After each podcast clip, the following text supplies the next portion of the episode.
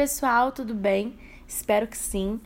Hoje eu vou falar sobre um assunto que me marcou bastante durante toda a minha jornada e que seria legal começar por ele aqui no podcast.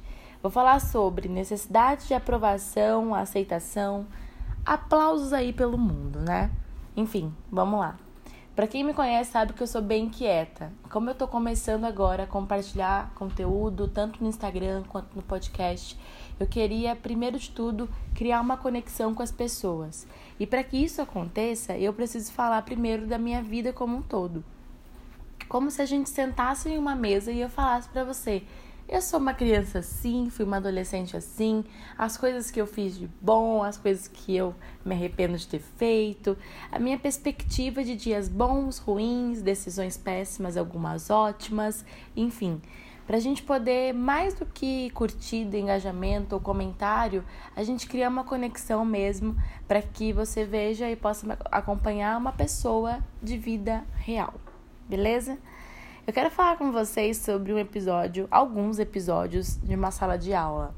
Eu me lembro assim quando eu tava na sétima série, não, na primeira série, eu tinha sete anos. A professora perguntava algo na sala, um exemplo. Ah, quem descobriu o Brasil? E aí alguma pessoa respondia primeiro do que eu. A sensação que eu tinha era, por que, que eu não respondi antes? Ou senão, ela elogiava alguém na sala de aula e eu falava, por que, que não me elogiou? Enfim, tem uma história que é a competição do plástico da carteira. Na minha escola, a gente precisava levar um plástico e cobrir a carteira para não poder rabiscar. E aí, o meu plástico era o plástico mais limpo de todos. Por quê? Quem tinha o plástico limpo ganhava a competição. Só que eu me dedicava tanto ao plástico, eu chegava a lavar o plástico todos os dias quando eu era criança. Eu era uma criança assim, super dedicada, limpa, né? Gostava de higiene, inteligente. Só que não. Eu fazia tudo isso devido à ideia de ser aceita por todo mundo. Todo mundo mesmo. Todo mundo. Enfim, por causa disso, eu quero te contar que esse não foi o começo de tudo. O come... a gente, ninguém começa com todo mundo, né? A gente precisa entender isso. A raiz, o início dessa boa menina da construção da Natália Perfeita Sem Defeitos foi no episódio em que eu passei quando eu tinha seis anos. Os meus pais se separaram. E aí Claro que é uma situação muito difícil para quem já passou, sabe, para quem não passou, espero que não passe, mas é uma situação bem complicada.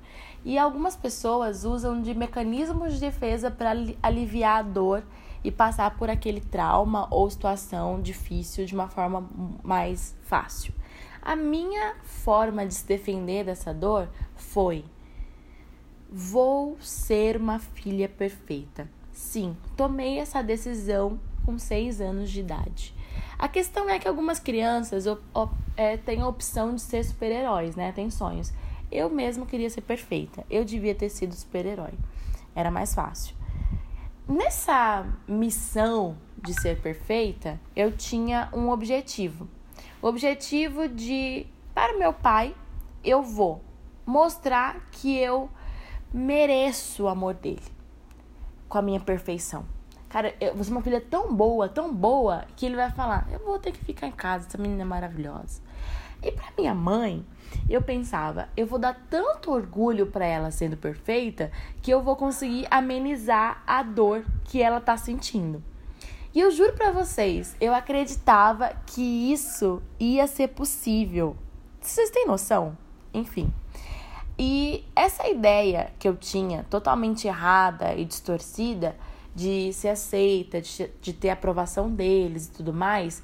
E claro, os meus pais não tiveram culpa, foi uma coisa dentro da minha própria cabeça que eu inventei. Eles não tinham nem noção do que eu estava tramando para mim mesma. Eles iriam me ajudar, tenho certeza. Mas enfim, isso que era deles escalonou para outros relacionamentos. Fez com que eu tivesse muitas situações como aquela da escola, com outras coisas até hoje. Isso sem dúvida. Todo mundo, no maior ou menor grau que seja, precisa e tem uma, uma necessidade ali de uma, pelo menos uma dosezinha de aprovação externa, sabe? tanto pelos pais, como amigo, namorado, chefe, enfim, todo mundo. Todo ser humano, ele passa assim, nossa, eu preciso agradar alguém. Eu preciso me sentir lisonjeado. Eu preciso, enfim.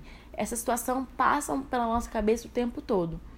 E sinceramente, eu não acho isso totalmente negativo. Desde que isso não atrapalhe o seu bem-estar pessoal e você dependa de outras pessoas para se sentir bem, feliz e tudo mais. Um exemplo, né? Ai, ah, se me elogiam, me adulam, me aprovam, então eu me sinto a melhor pessoa do mundo. Fico eufórica, fico alegre, uau, parabéns, hein? Joinha. Mas se por um acaso me criticam ou não me notam, então eu me sinto triste, com pouco valor, reprovada e começo a me sentir a pior pessoa do mundo. Só eu passei por isso? Acho que não. Eu comecei essa corrida com os meus pais, né? Com a separação deles, assim. Então, tentando buscar um jeito ali de, por algum motivo, ser perfeita para que eles me notassem. Mas, necessariamente, isso não fazia sentido. E que eu posso afirmar para você que essa corrida sempre vai te levar em direção ao fracasso, porque não está relacionado a você se sentir perfeita para outra pessoa ou agradar outra pessoa. A necessidade de aprovação não faz bem para ninguém. Então, como eu já convivo com isso há algum tempo, eu tenho alguns conselhos para dar para vocês e que me ajudaram bastante e que ainda hoje ajudam. O primeiro é que se você precisa entender, você pode ser você mesmo. Não é necessário que você precise agradar todo mundo. É, sabe, para de se comparar com outras pessoas e achar que as pessoas precisam é, você é menor do que elas ou você precisa ser maior do que elas. Não há essa necessidade. Comparação é um lugar muito perigoso. A gente pode olhar para as pessoas e ter elas como referência e não como xerox ou cópia, sabe? Eu peço para que nesse período, depois que você terminar de ouvir esse episódio, você tente descobrir e Jesus pode te ajudar com essa com esse processo um pouco sobre si mesmo, para que você consiga desenvolver sua autoconfiança sabe? Pegar as críticas que a gente sempre pega e abraça elas pro lado pessoal e jogá-las um pouquinho num lugar de análise. Tem coisas que realmente você precisa mudar, mas tem coisas que é de você mesmo e tá tudo bem continuar assim. Para que tudo isso você consiga fortalecer a sua individualidade, entender que as pessoas são diferentes. Isso não significa que elas são melhores ou piores, elas são só diferentes. Então, essa foi a forma que eu lidei com a separação dos meus pais, com a necessidade de ser aceita e abandonei o plano de ser uma filha perfeita, até porque tenho certeza que eu não consegui. Os meus pais podem falar disso com vocês, mas não vale a pena. Não é esse o nosso objetivo de vida, não foi para isso que a gente foi criado. Ser perfeito é diferente de fazer as coisas de forma excelente. Então é isso que eu queria falar com vocês. Muito obrigada por me ouvirem. Um beijinho e até a próxima.